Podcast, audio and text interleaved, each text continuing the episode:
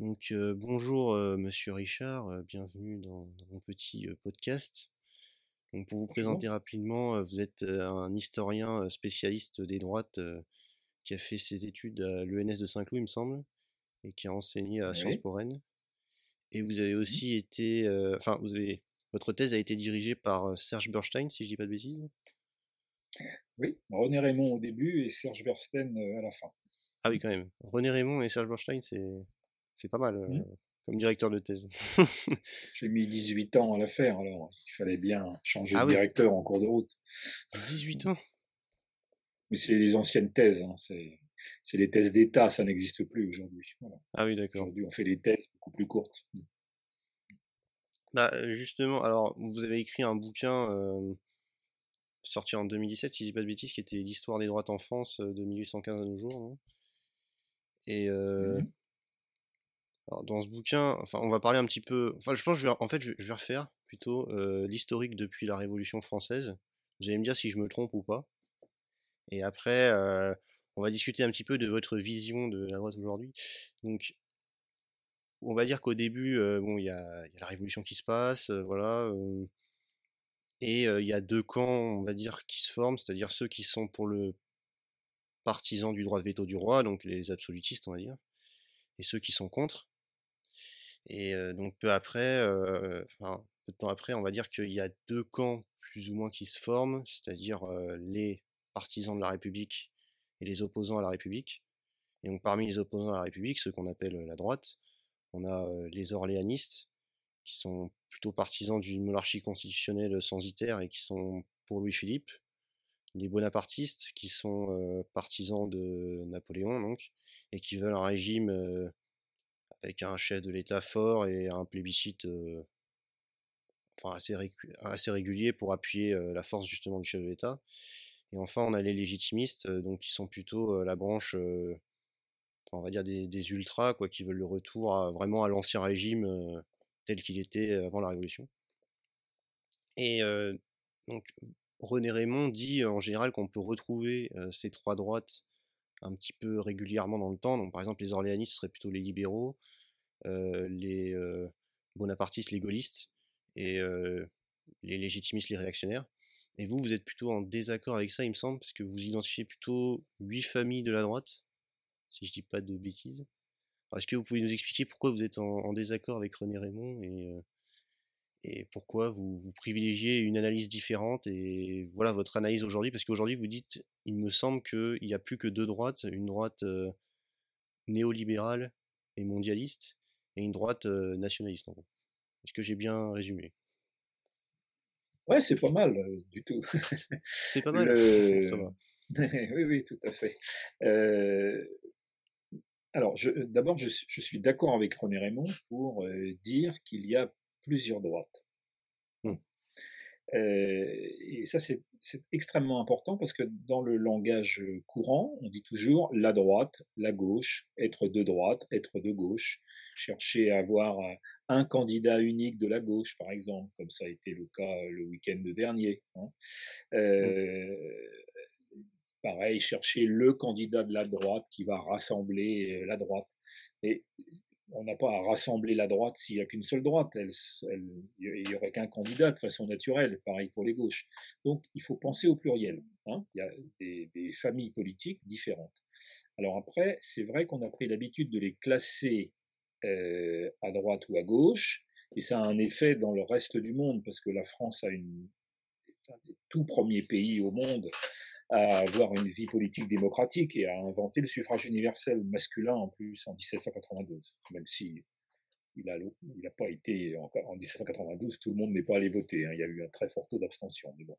Hmm. Euh, et donc, euh, quand on a, on a fait les premiers votes à l'Assemblée, nationale constituante en 1789, comme vous l'avez dit tout à l'heure, il y avait les partisans du veto du roi, donc ceux qui voulaient maintenir un régime avec un roi puissant, puisqu'il aurait eu un droit de veto contre les lois votées, et puis des, d'autres députés qui, eux, étaient contre le droit de veto du roi. Et il se trouve que, comme il n'y avait pas de machine électronique pour voter, on descendait pour voter et on se plaçait à gauche ou à droite du, président de séance. Hein. Et, les, députés favorables au veto royal se sont mis à droite et les opposants, ceux qui vont devenir ensuite les républicains, se sont mis à gauche. D'où cette habitude de classer à gauche et à, droite les députés, et ça a continué sous la Révolution. Par exemple, les, montagnards, les partisans de Robespierre, ils siègent à gauche tout en haut. Voilà.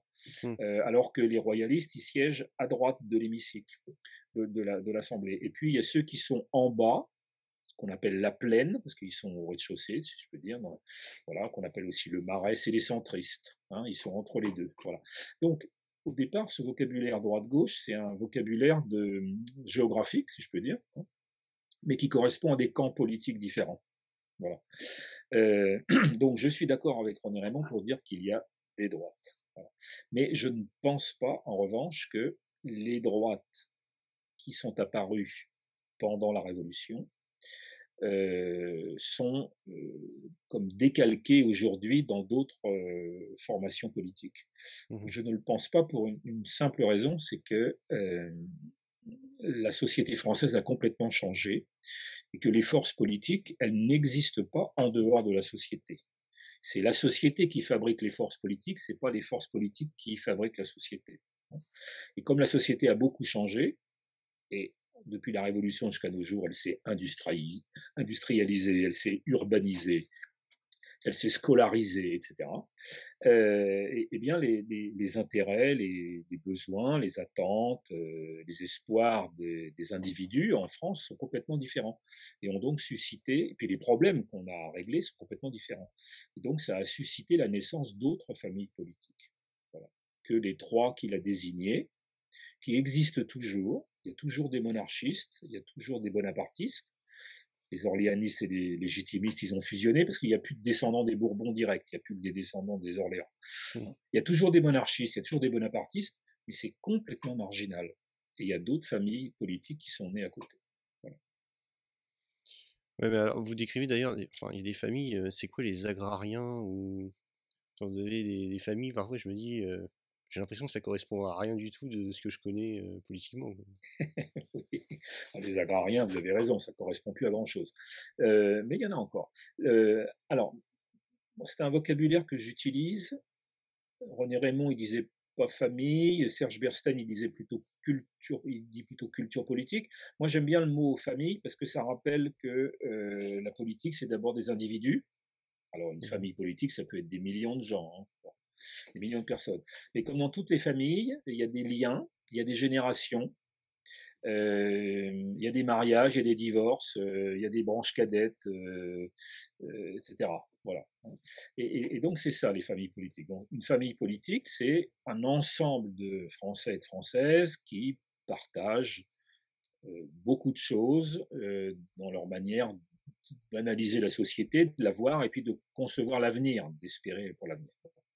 Alors les agrariens dont vous parlez, c'est une famille politique qui naît fin 19e siècle, début 20e siècle, au moment où la France est en pleine industrialisation. C'est la deuxième révolution industrielle. Euh, Paris est la deuxième plus grande ville du monde après Londres, etc. Voilà, on construit le métro à Paris. Et il y a toute une série de, notables ruraux, mais aussi de petits paysans, hein, qui commencent à s'inquiéter euh, de l'évolution de la société et qui se disent que si les villes dominent comme ça, si les villes se, développent, continuent de se développer, il n'y aura plus de place pour l'agriculture. Et ça les inquiète parce qu'ils estiment que le, fondement de la société, euh, les gens les plus utiles, euh, voilà, c'est, ce sont les paysans. Qu'on a besoin de paysans, on a besoin de petits paysans euh, propriétaires et qu'il faut donc euh, défendre cette paysannerie, défendre cette population euh, rurale. Voilà les agrariens. Mmh. Il en reste un candidat aujourd'hui, enfin il ne sera pas candidat d'ailleurs peut-être, c'est Jean Lassalle, ah qui est un paysan oui, et qui défend une vision de la société qui défend la ruralité, hein, qui explique que c'est dans les campagnes, on n'est pas complètement, euh, comment dire, idiot, abruti, que c'est une vie aussi passionnante, que la France a besoin de paysans, a besoin de villages. Donc les agrariens, ce sont ces gens. Et avec des modes de vie. Voilà, c'est ce qui a donné dans les années 90, le, le, en réaction aux écologistes d'ailleurs, le, le, mouvement chasse-pêche, nature et tradition. Mmh. Voilà. Eux, ce sont des agrariens. Parce qu'ils pensent pour eux, ce qui est fondamental dans la vie, c'est la ruralité, le monde agricole, la paysannerie, la production de la nourriture, l'élevage, euh, la vie près de la nature. et, ils n'ont pas du tout, bien sûr, la même vision de la nature que les écologistes euh, qui sont euh, des classes moyennes intellectuelles parisiennes. Hein. Ce n'est pas leur, la même manière de la pratiquer. et alors, en, 2017, si je comprends bien, votre idée, c'était disons que la droite a réussi à imposer un thème sur qui était la nation. Et donc il a fallu se positionner autour de ce thème de la nation, c'est-à-dire est-ce qu'il faut garder la nation ou alors se fondre dans un ensemble plus grand. Et donc là, il y, aurait deux camps qui s'opposent, c'est-à-dire le camp des nationalistes, donc Marine Le Pen, quoi, et le camp des libéraux mondialistes, donc Macron. Mais aujourd'hui, on voit qu'à la présidentielle, il y a quatre candidats de la droite.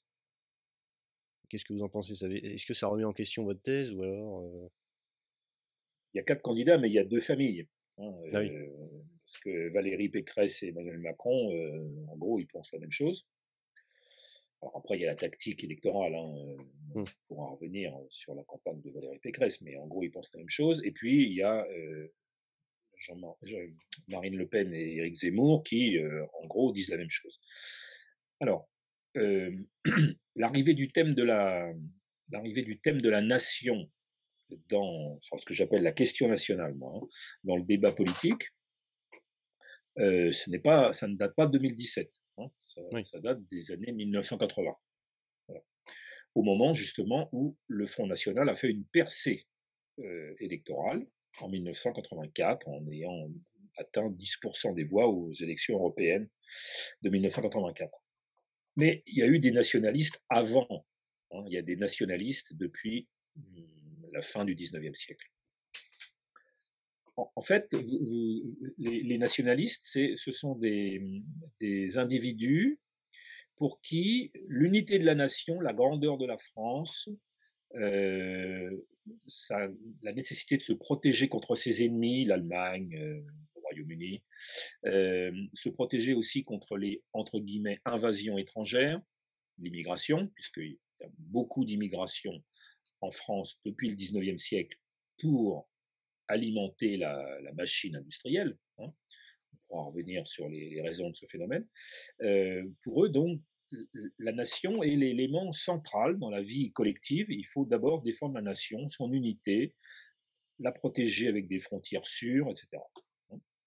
Euh, ces nationalistes, euh, ils, ont triomphé, si on peut dire, dans la débâcle en 1940. Hein.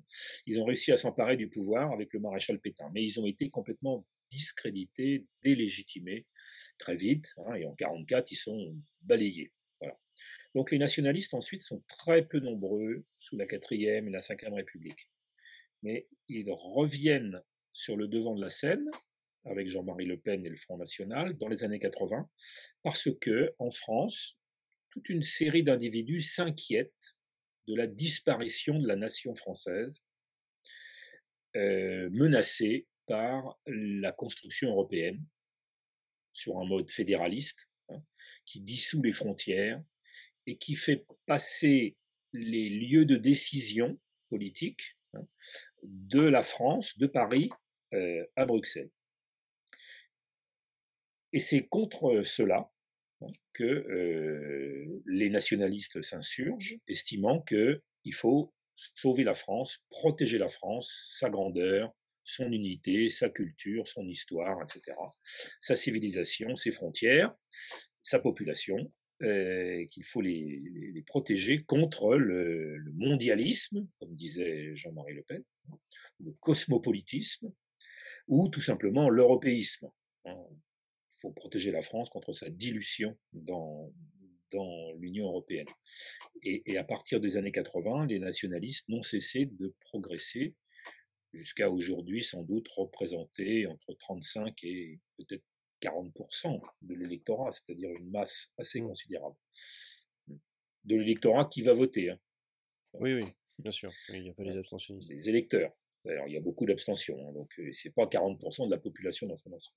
Alors justement, comment expliquer que bon, il y a autant de gens finalement qui, soient de droite aujourd'hui et, si peu de gens qui soient de gauche, Parce que finalement, si je comprends bien, on, enfin, il restera plus que deux droites et donc euh, une des droites va devenir la nouvelle gauche, quoi.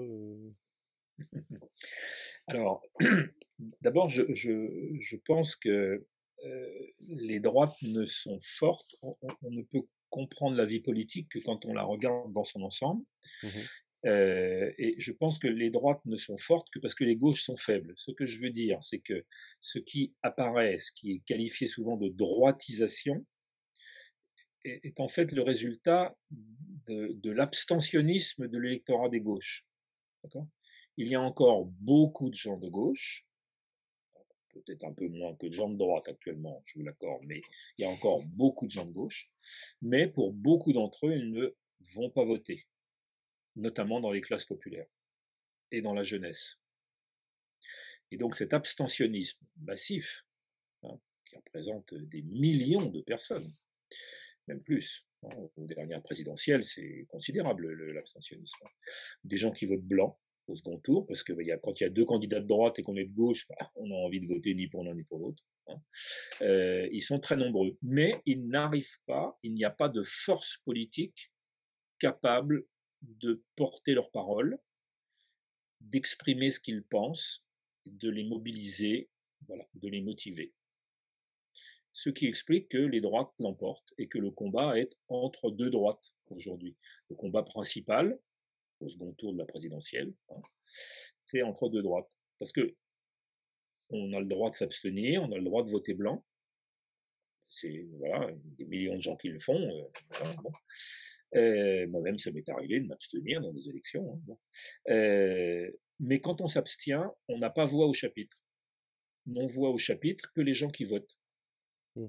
Parce qu'à la fin, on ne compte que les voix des gens qui ont voté, qui ont exprimé un avis ou un autre, et on départage sur cette base-là.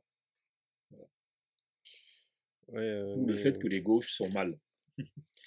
Enfin, Jean-Luc Mélenchon, il n'était pas censé incarner avec euh, la France Insoumise ce mouvement qui devait rassembler un petit peu euh, toute la gauche, enfin hostile au PS, quoi, on va dire. Enfin, comment ça se fait qu'il ait échoué ah, D'abord, il n'a pas échoué, les élections n'ont pas eu lieu encore. Oui, d'accord, mais bon, il, a, il y a beaucoup de candidatures, il a du mal à. Pour le moment, c'est difficile. Les choses peuvent changer en deux mois, on ne sait pas hein, comment sera le résultat. Hein. pour l'instant, il a assez peu de chances d'arriver au second tour, mais on ne sait jamais. C'est, pas, la porte n'est pas complètement fermée. Pour les autres candidats de gauche, si, c'est probable qu'ils n'arriveront pas au second tour. Mais pour Jean-Luc Mélenchon, ce n'est, ce n'est pas joué. Hein. Alors pourquoi Jean-Luc Mélenchon n'arrive pas à incarner toute la gauche? Toutes les gauches, bah, parce qu'il il représente une sorte, une gauche. Euh, alors, il en représente, il essaie d'en représenter beaucoup, parce que c'est un ancien socialiste qui encore, quand il était très jeune, était un trotskiste lambertiste, euh, qui a fait alliance avec le Parti communiste et qui, dans son programme, met beaucoup de choses, euh, beaucoup d'éléments sur l'écologie. Donc, il essaye de, de souder hein, tout ça. Mmh. Il essaye de faire un programme qui puisse attirer euh, euh, beaucoup d'électeurs et d'électrices de gauche. Mais euh, il n'y arrive pas pour deux raisons. Un, sa personne et un certain nombre de ses choix, hein, notamment des choix étonnants c'est pas tant son programme, hein, mais ses choix personnels étonnants qui consistent à être finalement à, refuser de critiquer Vladimir Poutine, refuser de critiquer Assad en Syrie, être pour Chavez au Venezuela et ses successeurs. Toute une série donc de, de prises de position qui montrent qu'il soutient des dictateurs. Et donc ça, ça choque un certain nombre de gens de gauche. Hein. Et puis la deuxième chose, c'est qu'il n'a pas construit un parti euh, capable de, de, rassembler, de mobiliser des centaines de milliers de personnes pour faire sa campagne, mais aussi pour faire euh, du porte-à-porte, etc. Hein, parce que son parti n'est pas un vrai parti. La France insoumise, c'est un parti, euh, on s'y inscrit en cliquant sur son écran, sur son clavier, et voilà. Mais c'est pas un parti avec une vie démocratique, euh, des réunions de comités, de fédérations départementales, des congrès, etc. Mmh il a refusé de faire un grand parti de masse, probablement pour pouvoir continuer, pas être ennuyé par son parti pouvoir faire un peu ce qu'il veut, hein. euh, diriger son parti avec ses sept ou huit euh, vieux camarades qu'il connaît depuis des décennies, euh, et il dirige le parti depuis chez lui en quelque sorte, si je, peux dire un peu familièrement. Hein. Et donc ça, c'est un obstacle. C'est un choix qui n'est sans doute pas favorable pour que les gauches puissent reprendre du poil de la bête.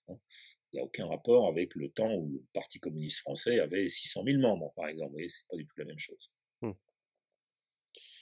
Autrement, j'aimerais euh, du coup revenir sur le vocabulaire, parce que quand vous décidez de mettre deux camps, donc c'est-à-dire les néolibéraux contre les nationalistes, en réalité, si on regarde aujourd'hui dans le spectre politique, il y a très peu de gens qui se revendiquent néolibéraux ou nationalistes. Alors, comment ça, vous pensez que ça fait peur de se revendiquer cette étiquette, ou alors euh, Enfin, pourquoi vous utilisez ces étiquettes-là, en fait, euh, qui à chaque fois, finalement, sont, sont rejetées par les, les gens de ces bords-là? Alors, ça, c'est très compliqué. C'est le problème du vocabulaire en histoire, hein, mais c'est pareil en sciences politiques. Comment qualifier les gens? Mmh. euh, les, les gaullistes se qualifiaient gaullistes alors que le général de Gaulle n'aimait pas qu'on dise gaulliste. Oui. Euh, bon, voilà, comme ça. Euh, les communistes, bah, il y avait les, il y a les communistes du Parti communiste, mais euh, les gens du NPA, de lutte ouvrière, etc., se disent communistes aussi. Mmh. Donc, on peut se dire communiste, mais dans différents partis. oui, oui. ce que j'appelle nationaliste, c'est que c'est ce que l'on appelle couramment dans, la, dans le langage journalistique qui est courant, l'extrême droite. Moi, je les appelle pas extrême droite, parce que extrême droite, ça signifierait qu'il y a une seule droite avec des nuances dedans. Hein. Il y aurait des nuances, il y aurait la droite extrême, la droite modérée, etc. Donc, on serait, il y aurait une droite avec des couleurs un peu différentes. On irait, vous voyez, du bleu pâle au bleu marine, mmh. hein, si on peut dire.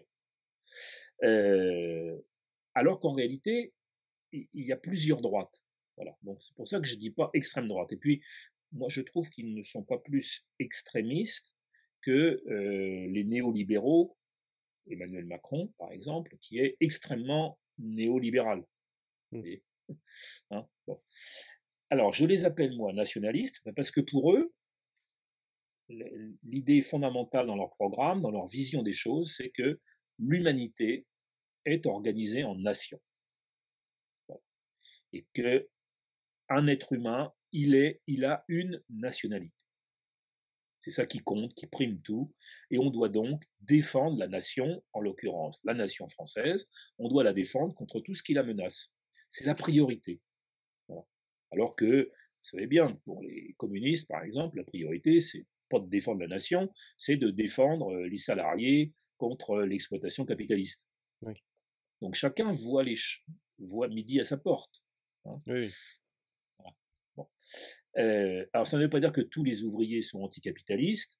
Hein, euh, il y a des ouvriers qui pensent que l'essentiel, c'est de protéger la nation, parce qu'ils n'ont pas envie d'être concurrencés par des immigrés, qu'on paye moins cher et qui, entre guillemets, leur prennent leur travail, même si c'est pas vrai. Mais, voilà. Mmh. mais vous voyez, j'essaie de, j'essaie de trouver des mots qui correspondent à la réalité des programmes. Voilà. Et les néolibéraux, moi je les appelle les néolibéraux européistes, euh, eh bien, ce sont des partisans du capitalisme, euh, mondialisé, mais bon, il l'a toujours été plus ou moins, hein, euh, donc des partisans, des défenseurs du capitalisme, pour qui c'est le meilleur système économique qui existe, c'est avec le capitalisme qu'on va être heureux et que toute l'humanité sera heureuse. Pourquoi néo? Bah Parce que euh, les libéraux, jusque entre les deux guerres, ils estimaient que l'État ne devait pas s'occuper d'économie. Il devait laisser faire les patrons. Mais depuis l'après-guerre, Jean Monnet, etc., la planification indicative, les néolibéraux ont compris que face aux adversaires, les adversaires, à leurs adversaires, il fallait que l'État intervienne et que l'État lui-même défende le capitalisme, que l'État serve le capitalisme, mmh. hein, qu'il fasse des lois qui garantissent le capitalisme dans la durée. Les néolibéraux, c'est ça. Ce sont des libéraux au sens où ils se disent pas pro-capitalistes, hein, ils se disent libéraux. Ça veut dire pro-capitaliste, avec l'État qui les aide. Et je les appelle européistes parce que pour eux, l'horizon, c'est l'Union européenne. Alors, est-ce que les sociodémocrates, par exemple, ils se fondent dans la famille euh, néolibérale? Ah ben, Les sociodémocrates, quand ils étaient sociodémocrates, on ne pouvait pas les confondre. Ils étaient sociodémocrates, socialistes. Mmh. Hein. Euh, ils étaient pour une intervention de l'État dans l'économie, sans remettre en cause le capitalisme complètement, mais en imposant des réformes sociales assez considérables et très larges, hein, qui gênaient les patrons, manifestement. C'est un, des, grands problèmes des gauches en France, mais à l'échelle de l'Europe en entier, hein, en général. Ces partis sociaux-démocrates, depuis les années 80-90, euh, ont peu à peu abandonné euh, leur programme socialiste pour se rallier aux théories néolibérales. Et donc, un homme comme euh, Dominique Strauss-Kahn, par exemple, hein, au début de sa carrière, il est socialiste, mais assez vite, il devient néolibéral, au point même qu'on peut l'élire euh, directeur du FMI, quand même la preuve qu'on ne redoutait pas beaucoup ses opinions politiques, sinon on ne l'aurait pas, l'aurait pas élu à cette place. Hein. Euh, et, et, du coup, il n'est plus de gauche. Parce que quand on est dans une famille politique, on n'est pas dans une famille. Quand on naît dans une famille politique, euh, naît au sens de naître, hein, on n'y est pas arrivé jusqu'à la fin de sa vie. On peut changer. Les individus, ils changent d'opinion. Ils changent d'opinion ou ils n'en changent pas, mais ils en changent, ils évoluent souvent, tout simplement parce que leur vie est longue et qu'ils rencontrent des situations sociales, politiques, des guerres éventuellement même, hein, qui bouleversent leur, leur manière de voir les choses et qui leur font prendre conscience d'autres types de problèmes. Par exemple, il y a toute une série de gens aujourd'hui qui sont écologistes et qui ne l'étaient pas il y a 30 ans dans ma génération. Parce qu'ils ont compris que c'était un problème, par exemple. Hein, alors, ça ne veut pas dire qu'ils votent pour les Verts, mais ils, ont compris que c'était un nouveau problème qui apparaissait et auquel il fallait essayer de répondre politiquement. D'accord. Et il y a une je ne sais pas si je suis assez clair. Non, non, c'est clair pour le coup, il n'y a pas de souci. Mais alors, du coup, il y a, y a, une partie de la gauche qui rejette justement le, Parti Socialiste parce que il aurait basculé vers le néolibéralisme. Mmh. Vous, vous en pensez quoi Le PS, il est toujours de gauche ou alors on peut dire que c'est un parti de droite? Alors, le PS en tant que tel, il est toujours PS et il est toujours euh, socialiste, il ne se revendique pas de droite. Mais, mais le problème, c'est qu'il n'existe presque plus, le PS. Hein. Beaucoup de socialistes sont passés chez Emmanuel Macron, qui est un néo... Et, Emmanuel Macron lui-même, qui a été adhérent au Parti socialiste très peu de temps, hein, 4 ans hein, seulement. Euh, il n'a pas abusé. Hein. Euh, parce qu'il y a aussi des, il y a aussi des personnes, ça, ça compte ça, hein, qui adhèrent à un parti non pas par conviction profonde, philosophique, mais parce que ça va les servir dans leur carrière. Oui. Ça, c'est une petite minorité, c'est ni vous ni moi, mais c'est des, c'est des individus qui ont des grandes ambitions nationales, de promotion, etc. Voilà. Ils peuvent se servir d'un parti pour cela. Euh, et donc aujourd'hui, la majorité des, socialistes, eh bien, elle est partie Alors, soit ils s'abstiennent, soit ils sont partis chez Emmanuel Macron. Voilà. Mmh Et ceux qui sont partis chez Emmanuel Macron, ils ne sont plus de gauche. Voilà. Et ça contribue à affaiblir les gauches. Alors, par exemple, que j'en ai je me fais bien comprendre? Oui, oui, oui, non, c'est clair. Mais il y en a qui vont dire, par exemple, Hidalgo, finalement, c'est pas. euh, Enfin, ou Christiane Taubira, c'est pas tant euh, socialiste que ça. euh. Bah, Christiane Taubira, elle n'est pas socialiste puisqu'elle l'a jamais été. hein. Elle est, elle est adhérente, euh, elle a été adhérente euh, du Parti radical de gauche, euh, pas toujours de gauche d'ailleurs, parce qu'elle a été aussi au Parti radical du temps où Bernard Tapie dirigeait le Parti radical aile droite. Bon, ça c'est la cuisine partisane. C'est vrai que c'est pas toujours facile de s'y reconnaître dedans. hein.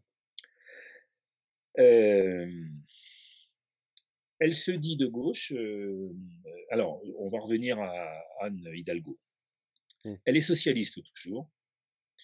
Elle dirige la, capitale, elle est maire de la capitale. Euh, Est-ce qu'elle est encore de gauche? Alors, elle est toujours au Parti socialiste. Le Parti socialiste n'est pas allié à Emmanuel Macron et il n'est pas au pouvoir. Donc, il n'est pas, pas dans la coalition du, du pouvoir. hein. Mais le programme qu'Anne Hidalgo défend n'est pas un programme véritablement de gauche, même s'il y a des mesures dedans qui peuvent plaire euh, aux gens de gauche, parce qu'elle est, elle est gênée. Si elle veut récupérer son électorat qui est parti chez Emmanuel Macron, elle ne peut pas faire n'importe quel programme, vous voyez. hein. Oui. En, en fait, elle est, elle est prisonnière de son parti qui est devenu tout petit, très réduit, qui va peut-être même disparaître. Là. On va peut-être voir la fin du Parti socialiste. Enfin, il, restera un petit morceau toujours, hein, comme le Parti communiste, mais, mais il, va, il va disparaître quasiment. Et donc, euh, bah, la question des socialistes ne se posera plus vraiment. Euh, Vous parliez justement du Parti communiste, mais on voit que Roussel, quand même, il arrive un peu à se faire une place euh, dans cette présidentielle, sans, que ce soit impressionnant, quoi. Mais Ah non, c'est pas impressionnant, hein, parce que hum, vous imaginez, le Parti communiste à la Libération, c'était 28,5% des voix. oui, oui, c'est vrai. Donc, euh, bon, euh, c'était à, à- à l'Assemblée nationale 185 députés. Bon, Aujourd'hui, ils en ont 14. Mais d'ailleurs, pas- c'est, enfin, c'est bien que vous parliez de ça parce que vous avez cité un parti que je connaissais absolument pas, c'est le Parti social français. Apparemment, c'était le plus grand parti de droite historiquement en termes d'adhérents. Et aujourd'hui, personne ne, ne sait ce que c'est comme parti. Quoi. Je, je connais pas un seul, enfin, une seule personne qui serait capable de me dire ce qu'est le Parti social français. Au début, moi, je pensais que c'était Parti socialiste. euh, Je, je disais mal, mais, mais non. dans le Parti social français, donc c'est un parti qui existe peu de temps, hein, entre 1936 et 1942. C'est un parti qui est en fait la transformation de la Ligue des Croix de Feu, Ligue d'anciens combattants euh, nationalistes et Mhm. catholiques, conservateurs. Transformation de cette ligue, dissoute par le Front populaire, euh, transformation de cette ligue en euh, parti politique. Voilà. Euh, donc c'est un parti nationaliste, un parti de droite nationaliste, qui a eu jusqu'à 1 200 000 adhérents sans doute au début de l'année 1939, qui est donc le, plus grand parti que la France a jamais connu, et qui était dirigé par un lieutenant-colonel euh, catholique très pratiquant qui s'appelait François de Larocque, euh, et qui était un anticommuniste acharné, euh, catholique, conservateur, et en même temps social, enfin qui essayait de, qui a fait ce parti pour essayer d'arracher les classes populaires à l'influence des rouges, Voilà. en, en- en développant une, une politique catholique sociale d'entente entre les classes, euh, voilà, bon, qui n'a pas eu le temps de fonctionner, hein, le parti ne dure pas longtemps. Euh, il est interdit par les Allemands en 1942 et Larocque meurt en 1946. euh, bon, il a été déporté, il est malade, il meurt. Mais une partie de ses, une partie de ses adhérents a ensuite rejoint De Gaulle Oui. dans le RPF en 1947. Hein. Parce que dans le gaullisme, il y a, c'est un nationalisme, mais il y a un côté aussi euh, social ou catholique social, comme De mmh. Gaulle l'était. Et, et, en même temps qui accepte la République. Hein. Ce ne sont pas euh, les, des catholiques monarchistes qui ne pensent que par la restauration de la monarchie, etc. C'est pas le cas. Hein. Ouais, mais c'est compliqué. non, mais même aujourd'hui, ça devient assez ambigu parce que, bon, euh, enfin, si on prend l'exemple de Zemmour, par exemple, il est soutenu par l'Action française, il me semble. Euh, la plupart des réactionnaires euh, se rallient à lui, et pourtant il affiche une, enfin, il essaie d'afficher une position qui est en gros républicaine et assimilationniste, alors qu'il a un peu tous les identitaires et les, royalistes qui se rallient à lui. ouais. Alors, c'est ça qui est extrêmement compliqué quand on étudie l'histoire euh, politique et qu'on observe la vie politique, déjà, avant de l'étudier, qu'on l'observe, c'est le vocabulaire. C'est la différence entre ce que les gens disent, ce que les gens pensent, ce que les gens font. Mmh. Euh, et, et c'est, il faut apprendre à, regarder sous les mots, ce qui se cache sous les mots. Alors bien sûr que euh, Éric Zemmour est républicain. Il n'a pas envie de revenir à la monarchie. Et même les gens de l'Action française qui le soutiennent, ils sont monarchistes. Hein. Mais quand même, ils savent bien que c'est pas possible. Hein. Ils ont bien compris hein, que ce n'était pas possible. Mais on peut aujourd'hui, tout le monde est républicain. On vit en République, tout le monde est républicain. Mais de quelle République euh, est-ce que l'on parle? Est-ce qu'on parle d'une République euh, conservatrice, euh, catholique, intégriste, et puis xénophobe, comme Éric Zemmour, ou bien est-ce qu'on parle d'une république sociale, féministe, je sais pas quoi encore, démocratique et tout ce qu'on veut, c'est pas la même république. Mmh. Hein. Et donc, se, prétendre républicain n'explique rien, voilà, ne, dit rien de ce que l'on pense en réalité. Et puis l'action française, il faut pas trop quand même, euh, faut pas trop tout de même s'inquiéter. Hein. Euh, Éric Zemmour est soutenu par l'action française. Bon, c'est quelques centaines de personnes maximum sur 68 millions d'habitants. Donc, euh, c'est pas ça qui va faire la différence. Hein. Oui, non, clairement. Non, mais il y a quand même. Euh, enfin, on voit qu'il y, y, a des concepts un petit peu bizarres de temps en temps même historiquement, je crois que enfin, par moment, il y avait des ralliements des orléanistes à la République, par moment. Ah oui, tout à fait. Oui, bien sûr, il y a des ralliements. Par exemple, les, orléanistes, ceux qui étaient pour la monarchie à l'anglaise, la monarchie censitaire, où le droit de vote était réservé aux riches, les orléanistes, comme Adolphe Thiers, se sont ralliés à la République par, par euh, comment dire euh, raison. Ils se sont fait une raison. Ils se sont dit bon ben voilà, les républicains ont gagné, on va les rejoindre les républicains, mais on va les rejoindre les républicains modérés pour mmh. éviter euh, que les républicains radicaux et les républicains socialistes ne l'emportent. Et du coup, les orléanistes, dans leur très grande majorité, sont devenus des républicains modérés. Voilà. alors, Éric Zemmour, c'est compliqué parce que c'est tout neuf. Euh, on n'a pas beaucoup de, de, recul chronologique pour juger de ses évolutions. Hein. Il, débarque là dans, la vie politique depuis peu de temps. Mais ce qui est sûr, c'est qu'il est nationaliste. tout son discours tourne autour de la défense de la nation.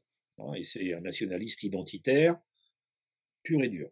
Mais lui, euh, enfin, a l'air de se mettre plutôt bonapartiste et euh, héritier du RPR, euh, donc c'est un peu. Oui, ça c'est pour brouiller les cartes. C'est le roi du brouillage des cartes. il arrive même à se faire passer pour un bon historien. Hein parce qu'il fait des références historiques sans cesse. Alors, il y a des gens que ça impressionne, on dit, oh là, qu'est-ce qu'il est cultivé, Eric Zemmour, euh, connaît bien l'histoire de France. Sur les mêmes citations à chaque fois, quand même. Oui, et puis il a écrit des ouvrages très longs aussi euh, d'histoire, où, il parle de l'histoire de France. C'est quand même assez impressionnant. C'est quand même assez rare de voir quelqu'un qui fait autant de fautes, qui dit autant de bêtises quand il fait de l'histoire. C'est tout en étant admiré comme un bon historien. C'est impressionnant. Hein. Il, est, il, est, il, est, mauvais. En fait, il instrumentalise l'histoire, il tord les événements à, sa manière, il sélectionne ceux qui l'intéressent. pour, euh, pour servir sa cause. Et puis, il brouille les cartes, il dit je suis bonapartiste, je suis gaulliste, je suis ceci, je suis cela, pour qu'on ait du mal à le situer. Mmh. Parce que dans la vie politique, pour essayer de l'emporter, on peut aussi l'emporter euh, en essayant d'être ambigu, de faire plaisir à plusieurs camps différents. Oui. Ce qui est une forme de mensonge, d'ailleurs. Mais le, mensonge est fréquent en politique. Hein, les, illusions. Et donc, être, un citoyen averti, eh bien, c'est être un citoyen qui a assez d'expérience euh, et d'esprit critique pour repérer, démêler le vrai du faux. C'est difficile parce que ça prend du temps. Oui, c'est sûr. Il faut du temps pour ça. Et alors, bon, ça quand on travaille, on n'a pas le temps de tout faire. Oui, ça c'est oui, sûr. c'est sûr qu'on n'a pas le temps. Non, mais c'est vrai qu'il y a beaucoup de gens qui, n'ont pas le temps de bah s'intéresser à tout ça. C'est pour ça qu'il faut aussi bah leur donner les clés pour comprendre. Quoi. Exactement. Et bon, euh, d'ailleurs, justement, en parlant de clés, en fait, ça fait depuis longtemps qu'on parle du clivage gauche-droite, mais en réalité, comment est-ce qu'on définirait la frontière? Parce qu'on dit telle personne est de gauche, telle personne est de droite, mais euh, Aujourd'hui, ce serait quoi donc finalement la frontière? Puisque vous me dites que la gauche est en train de disparaître. Donc finalement, les gauches. Les gauches, pardon, sont en train de disparaître. Alors, c'est une frontière mouvante. Mmh. Hein. mais pour comprendre, il faut, il faut repartir du début que vous avez expliqué au, au début de, de l'entretien pendant la Révolution et la période de l'Empire, enfin quand on se retrouve en 1815, hein, une fois qu'il y a eu Waterloo, bon, on, a trois, on a quatre grands partis, on a quatre grandes familles politiques. Il y a la famille légitimiste, ceux qui veulent revenir à avant 89. Il y a la famille orléaniste, qu'on appelle les libéraux à cette époque-là. Hein. Euh, les légitimistes, on les appelle les ultras, comme vous l'avez dit. Les, libéraux, les orléanistes, qui veulent une monarchie à l'anglaise, donc un roi, mais aussi un parlement, élu par les plus riches seulement, pas par la, masse des pauvres. Et puis des bonapartistes qui, eux, ne rêvent que d'un retour de l'empereur, puis de son fils, etc., et pour qui euh, euh, ce qui compte, c'est que le pays soit dirigé par un chef prestigieux. Et puis il y a un quatrième parti, c'est les républicains, pour qui l'essentiel, c'est le suffrage universel masculin, à cette époque-là, et la souveraineté populaire. C'est le peuple qui est le souverain. Et donc à partir de là, il y a un clivage entre deux blocs.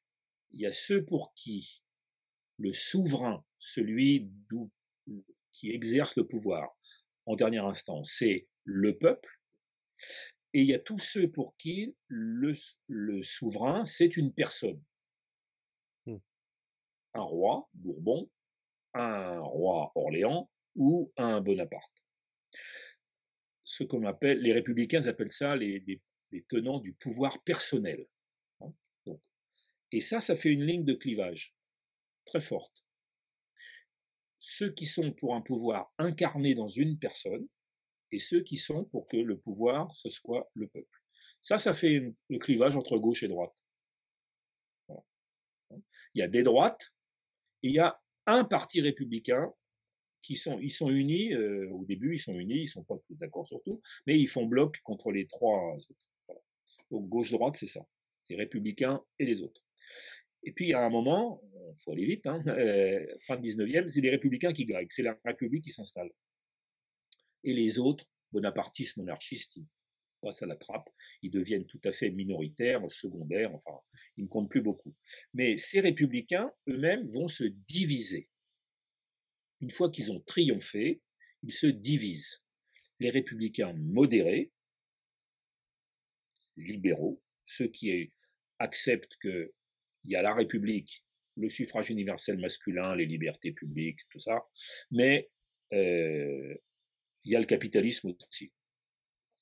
Et puis, les républicains socialistes, qui, eux, estiment que la République, elle doit aussi être sociale. C'est-à-dire que, en fait, les lois de la République La devise de la République doit s'adapter, doit s'appliquer aussi dans le travail, dans les lieux de travail, dans les usines, dans les mines, etc. Mmh. Et qui donc, il faut faire, il faut appliquer liberté, égalité, fraternité dans les, sur les lieux de travail. Ce qui n'est pas très capitaliste. Hein. Mais après, on peut imaginer. Si vous décidez dans une usine qu'il y a égalité entre les patrons et les salariés, c'est terminé. Il n'y a, plus de, a plus de capitalisme.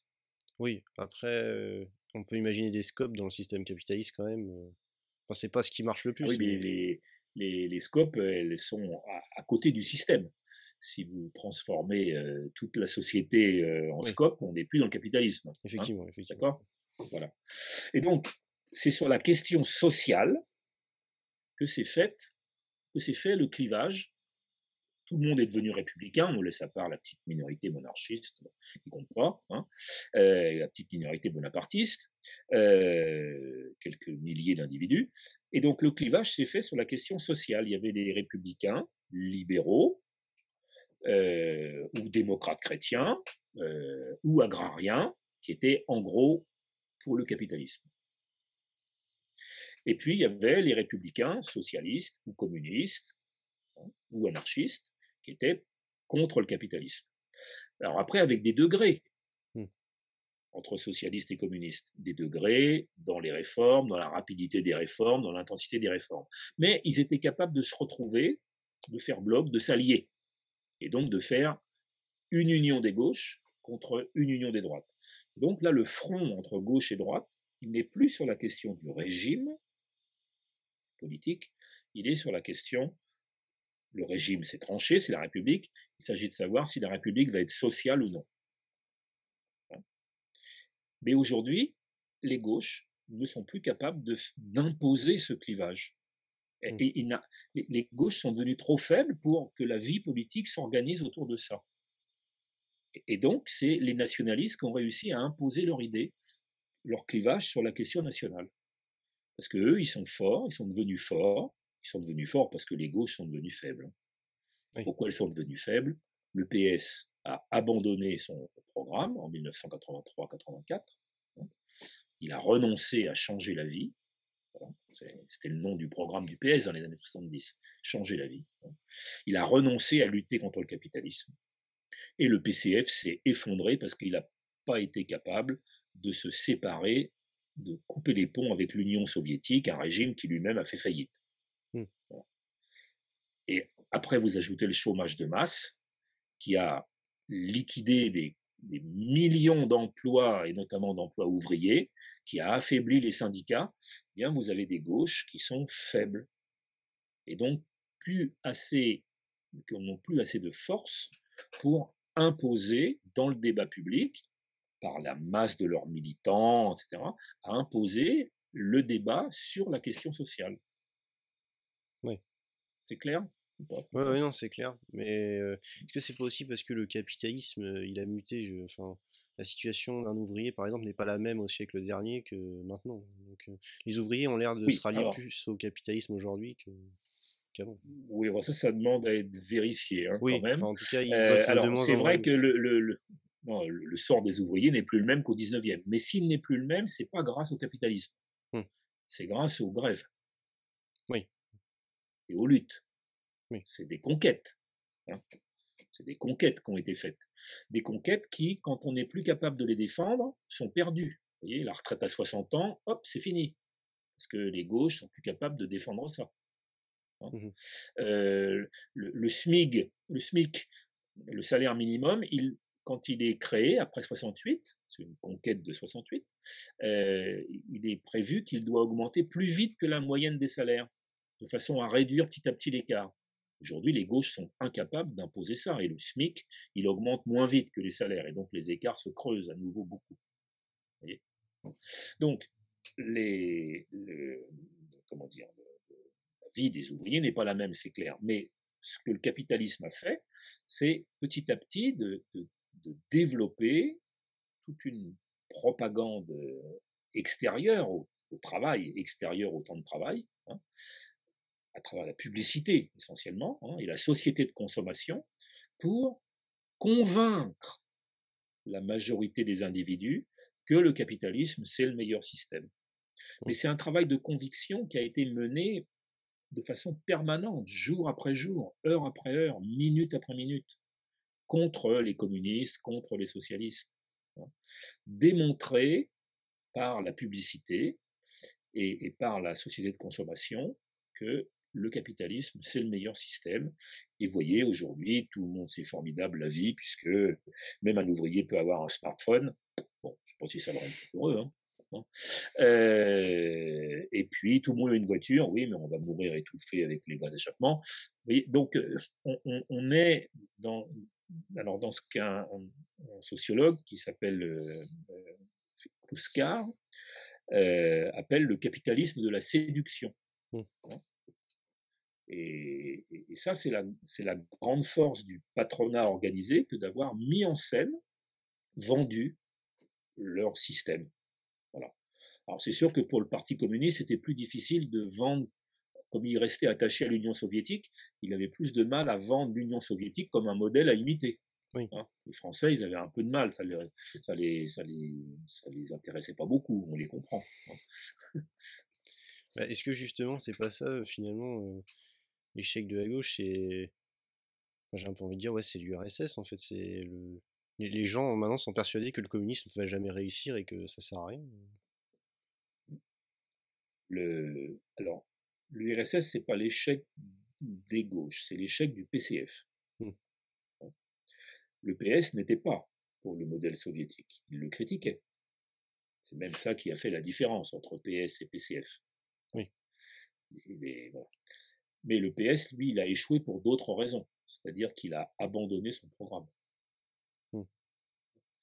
En 83, 1983-84, devant les injonctions de l'Union européenne, devant euh, la, dévaluation du franc, enfin la, perte de valeur du franc, eh bien, euh, les socialistes ont décidé de jouer la carte monétariste et la carte de l'Union européenne, ce qui impliquait de renoncer à leur programme de lutte contre le capitalisme. Oui. Alors, euh, enfin, techniquement, si je suis la doctrine communiste, il faudrait intégrer quand même l'internationalisme à la doctrine, donc ça veut dire au moins une construction européenne. Mais vous êtes en train de me dire que la construction européenne, c'est finalement l'agent du, enfin, du capitalisme. Donc si je suis de gauche, je suis bloqué, je, choisis quelle option? Je, choisis. C'est compliqué.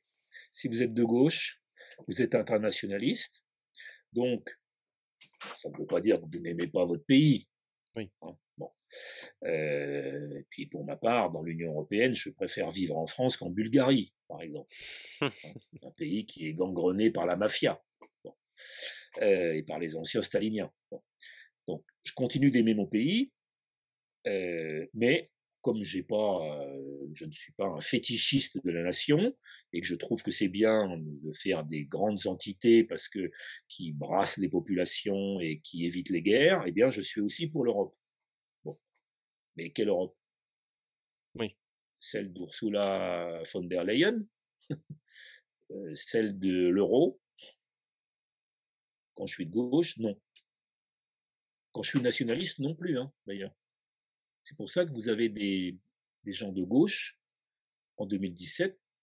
C'est pas la majorité, mais il y a des gens de gauche qui ont voté pour Marine Le Pen à cause de la question européenne, mmh. contre le, néolibéralisme européiste d'Emmanuel Macron. Hein, Donc, quand vous êtes de, gauche, bah, vous êtes très ennuyé pour lutter contre cette Europe. Et vous êtes d'autant plus ennuyé que l'Europe, elle compte 27 pays, et que c'est déjà difficile de lutter dans votre pays.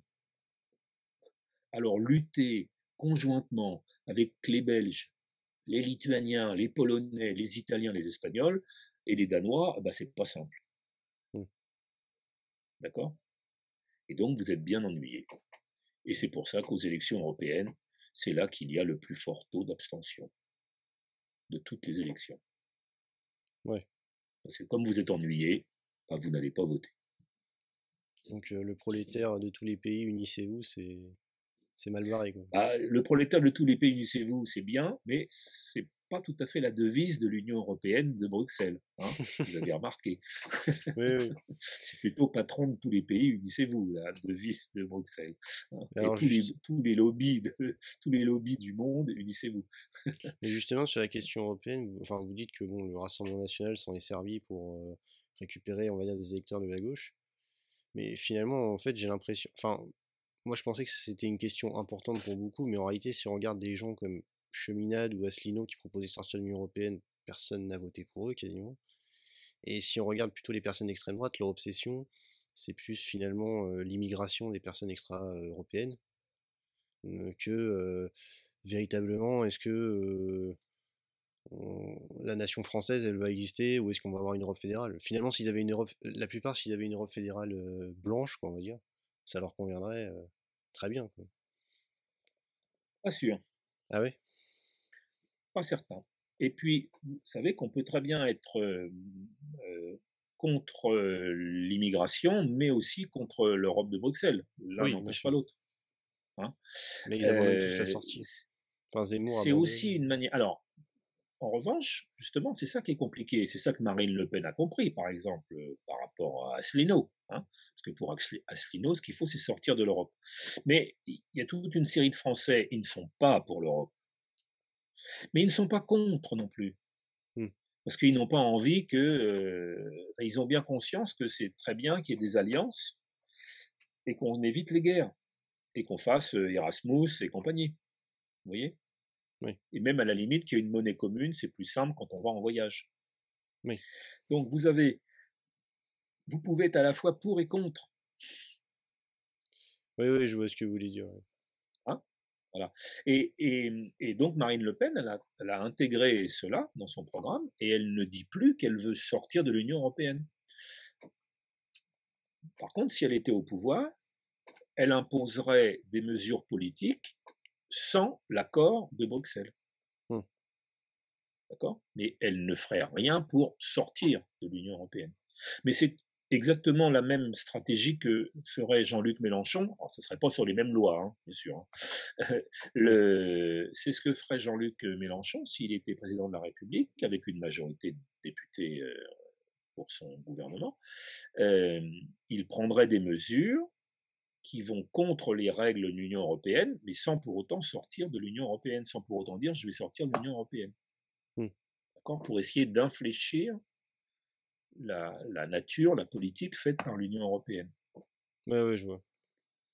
Et mmh. d'ailleurs, en parlant de, enfin, de Marine Le Pen, je crois qu'il y a une liste de parrainage qui est déjà sortie, je ne sais plus, 3000 peut-être, quelques ou 4000. Elle en a que 30 alors que Zemmour doit en avoir une cinquantaine. Est-ce que vous pensez mmh. que c'est possible que, disons que, Marine Le Pen soit balayée par Zemmour à cette présidentielle et que Zemmour incarne le nouveau camp nationaliste à la suite de 2022 Ça, c'est difficile de savoir. Hein. C'est toujours compliqué parce que les, sondages ne nous disent pas tout hein, sur ce que les Français et les Françaises pensent, mmh d'autant que beaucoup de gens refusent de répondre aux sondages. Euh, et puis tous ceux qui répondent au sondage en répondant ce qu'ils croient qu'on leur demande. Euh, et, sans compter qu'il y a aussi les, les fanats du sondage, s'ils en font 8 par jour, ils ont un cadeau. Euh, c'est comme ça que ça fonctionne aussi. Hein. Donc c'est vraiment très très difficile de prévoir l'avenir. Pour le moment, Marine Le Pen, dans les sondages, pour les gens qui répondent aux sondages, et reste devant Éric Zemmour. Hein. Parce que la grande différence, c'est que Éric Zemmour, il, a du mal à s'adresser aux classes populaires, tandis que Marine Le Pen, elle a un vrai électorat populaire, ouvrier. Elle est élue dans le Pas-de-Calais, qui était une région rouge. Mmh. Dans les années 70, à Hénin-Beaumont, dans les élections, Hein, j'ai travaillé à Hénin-Beaumont dans ma jeunesse, quand j'étais au début, j'étais prof euh, de lycée. J'étais euh, au lycée technique d'Hénin-Beaumont pendant les années 80. Vous additionniez communistes et socialistes, et ça faisait 75% des voix, quasiment. Oui. Et aujourd'hui, c'est elle qui est députée.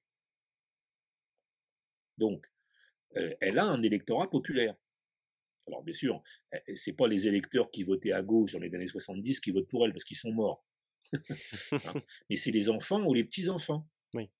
Et il y a eu rupture de transmission politique, de transmission de tradition entre les générations. Mais aussi, entre-temps, les mines ont complètement fermé. On est à 20, 20 ou 22% de chômeurs dans le bassin minier, le double du taux national, etc. D'accord?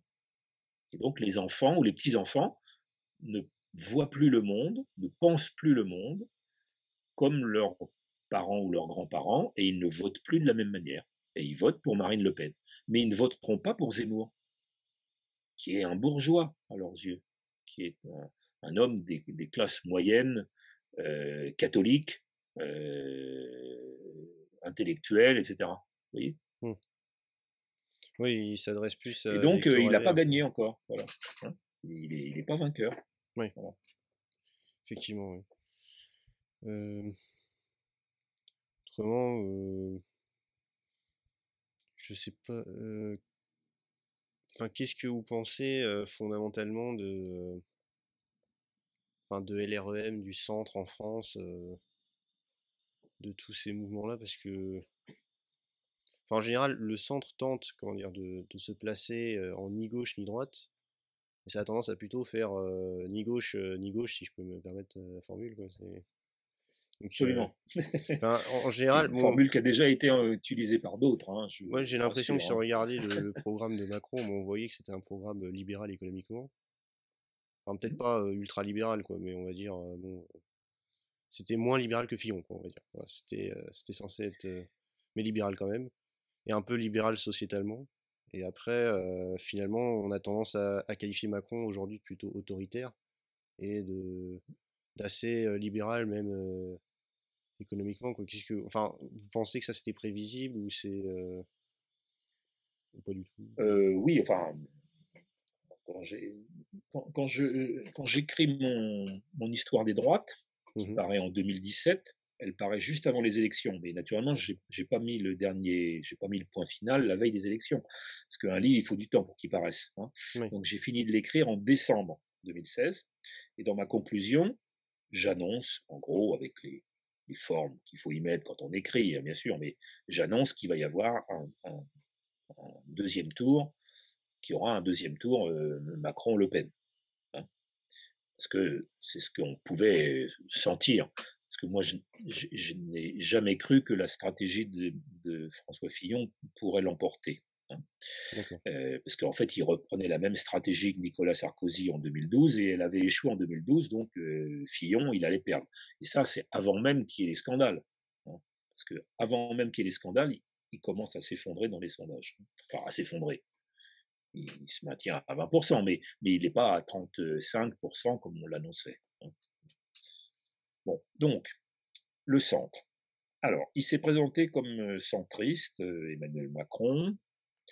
Euh, d'abord, il profite du fait que le vocabulaire gauche-droite est compliqué, que beaucoup de gens n'y croient plus parce qu'ils ont vu les droites, euh, ils ont vu les gauches au pouvoir, qu'on fait la même politique, donc euh, tout le monde dit que c'est la même chose. Hein. Ce qui peut se comprendre. Quand vous avez un, quand vous avez François Hollande au pouvoir ou Nicolas Sarkozy, ça change pas grand-chose dans la dans la vie politique concrète et les lois qui sont votées. C'est à peu près la même politique sauf le mariage pour tous avec Christine, Christiane Taubira, ce qui fait qu'elle sort du lot, enfin qu'elle a une réputation. Mmh. Donc Emmanuel Macron, c'est un monsieur qui arrive justement au bon moment, avec ses soutiens, un certain nombre de grands patrons qui sont derrière lui, et puis Jacques Attali, etc. Il arrive au bon moment parce que les deux partis LR et le PS sont en difficulté. Hein. le PS, il y a Manuel Valls contre Hamon. Au parti, au parti à LR, il y a Fillon contre Juppé. Hein.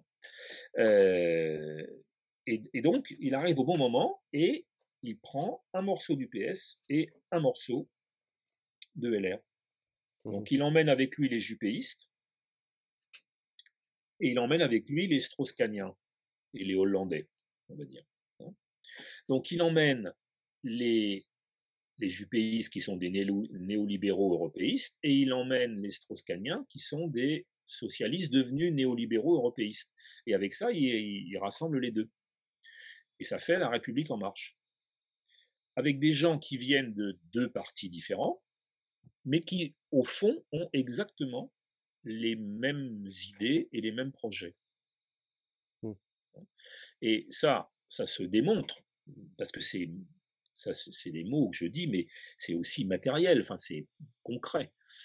Quand Emmanuel Macron forme son cabinet euh, présidentiel, hein, son secrétariat général, etc., il s'entoure de socialistes strauss-caniens, ce qu'il était le temps où il était au PS, et il prend comme Premier ministre Édouard Philippe, qui est un disciple de Juppé, et Édouard Philippe s'entoure de personnalités juppéistes.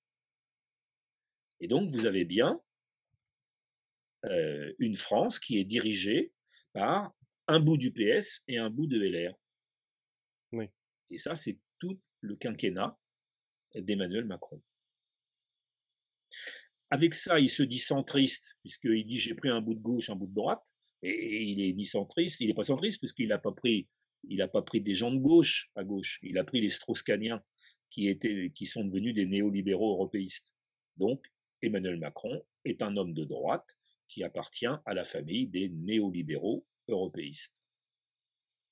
D'accord, mais concrètement, euh, vu que, on va dire, beaucoup d'électeurs sont très à droite, il arrive finalement à se placer comme étant euh, plus modéré qu'une grosse partie de la droite? Et vu que Mélenchon n'arrive pas à se démarquer, il y a beaucoup de gens de gauche qui finalement vont dire euh, j'ai voté Macron. Euh oui. alors au second tour, c'est pour éviter Marine Le Pen. Oui. Hein, bon. Mais il y a eu exceptionnellement 4 millions de votes blancs, ce qui ne s'était jamais vu dans aucune élection en France. Hein. Oui, oui. Hein, quand même. Alors, il y a une différence entre euh, Emmanuel Macron et François Fillon c'est dans le domaine de, de la vie comment dire, sociale, mais pas, pas la vie sociale dans les usines et les, au travail, mais la vie sociale en dehors du travail. Ce que les journalistes appellent le sociétal. Mais bon, ça ne veut rien dire, c'est du social aussi. Hein. Et donc lui, euh, il est plus ouvert euh, sur les questions de mœurs. D'ailleurs, il a épousé son ancienne euh, prof de lettres. Alors que Fillon, lui, il est, il est marié avec une femme qui ne travaille pas. Enfin, officiellement, elle travaille. On a découvert qu'elle travaille, mais on a quand même démontré qu'elle ne travaillait pas tant que ça. Euh, et puis, euh, euh, François Fillon est un catholique pratiquant qui a soutenu la manif pour tous, ce qui n'est pas le cas d'Emmanuel Macron.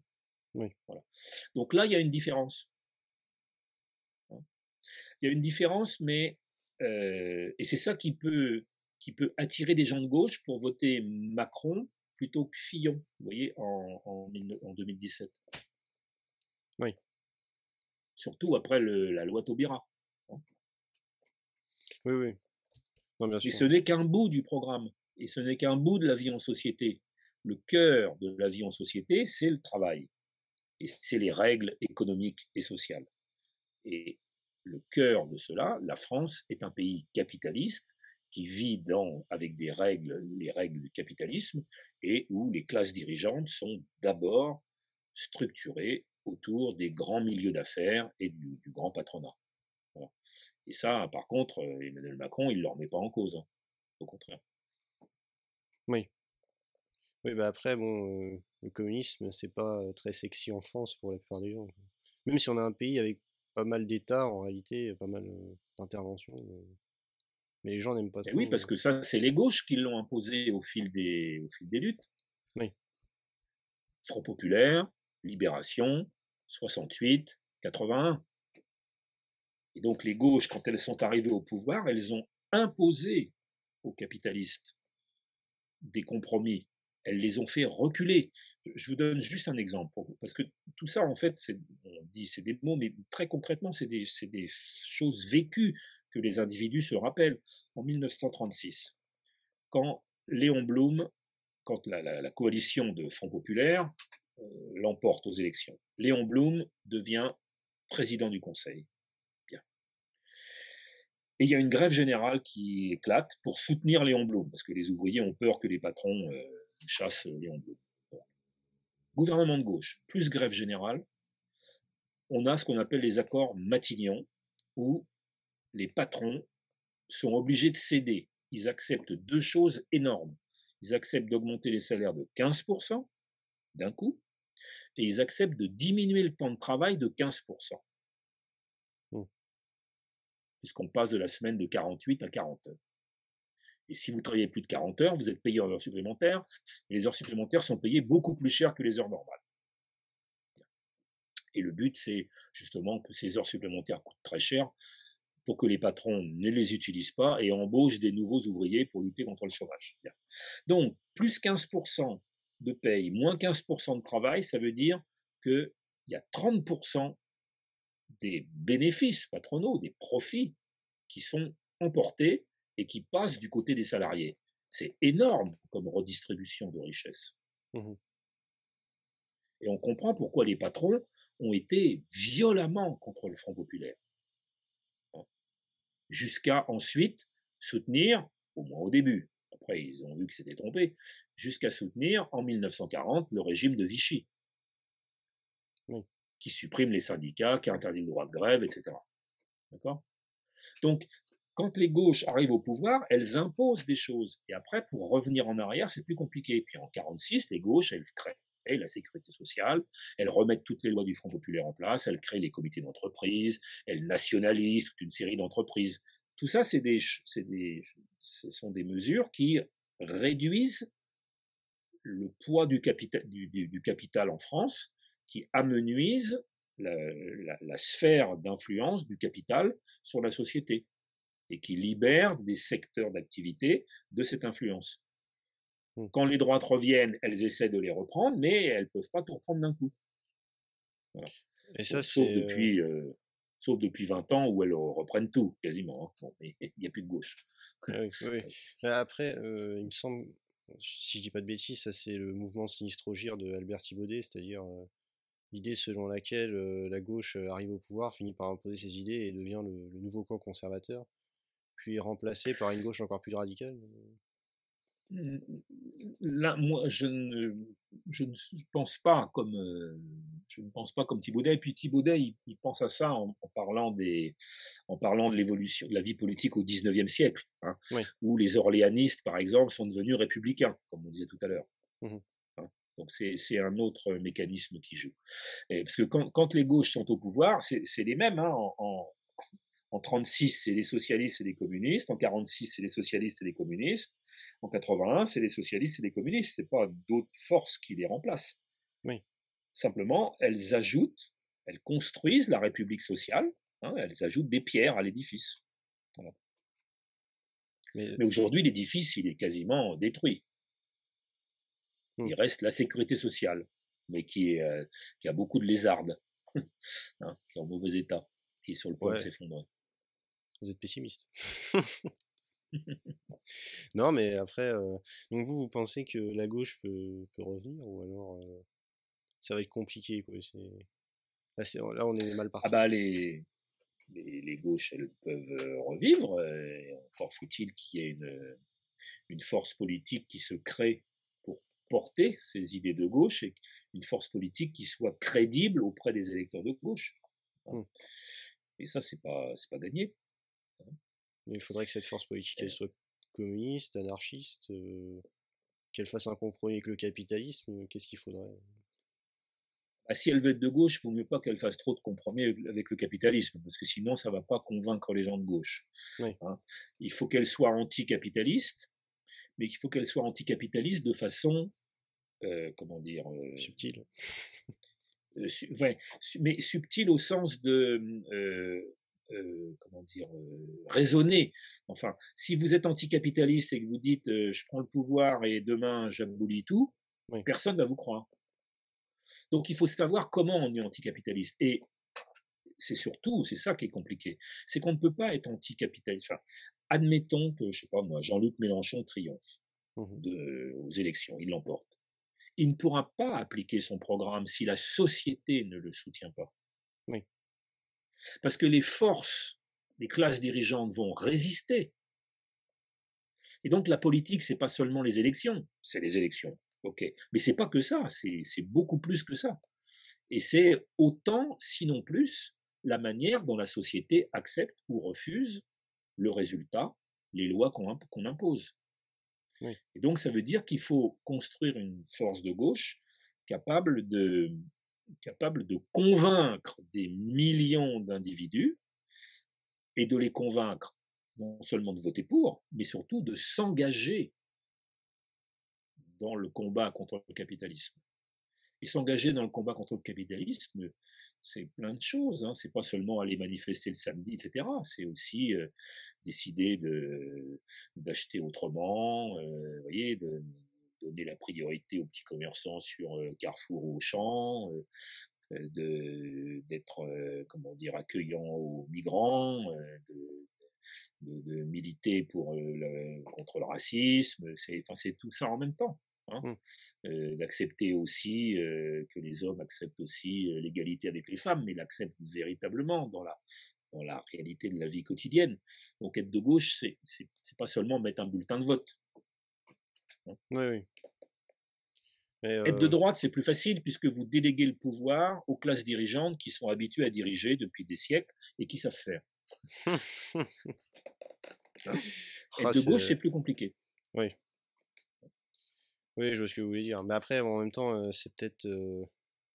Parce qu'il y en a qui aiment bien dire que la gauche est plutôt utopiste alors que la droite est plutôt réaliste.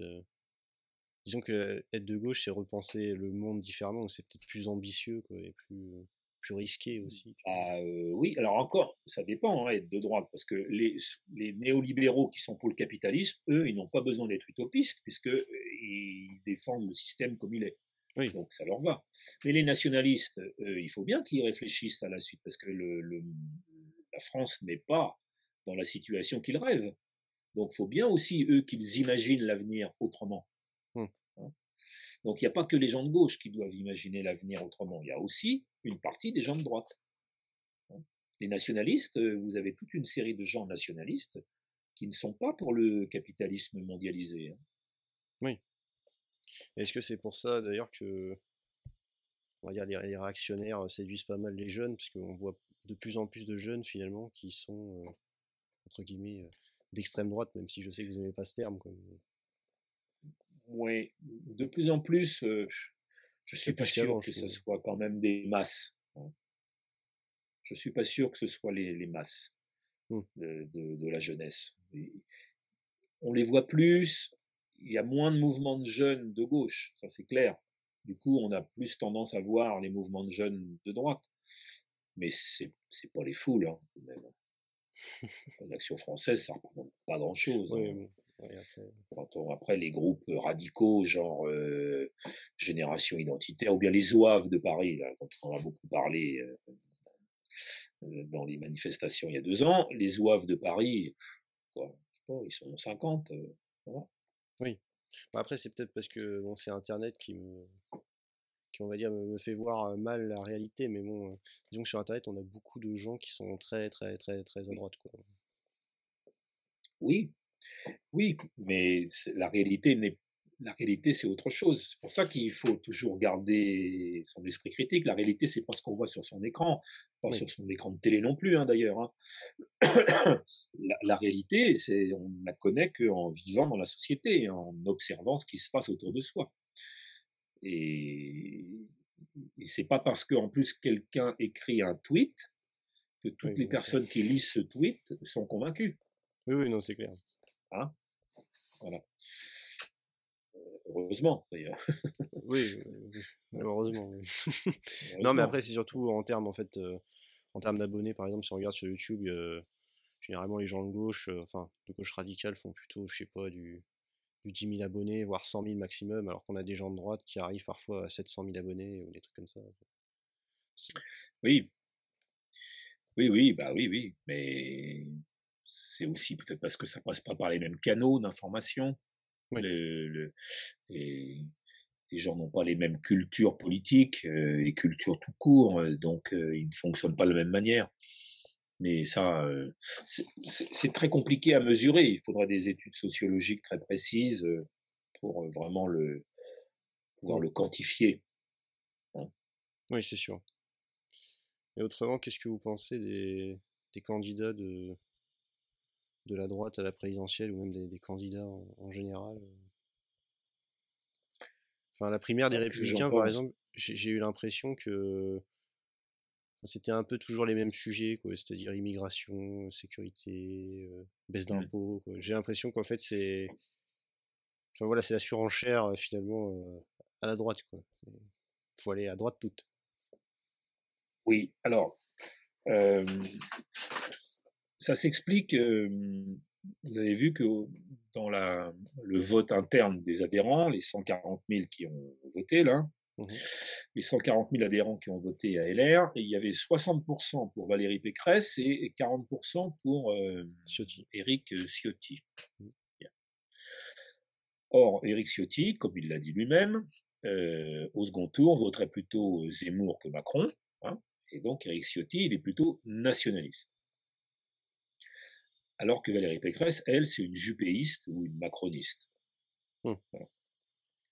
Elle était dans l'équipe qui, a, qui entourait euh, Alain Juppé quand il a mis en place l'UMP en 2002. L'UMP qui est devenu LR ensuite, en 2016, 2015, j'ai un doute.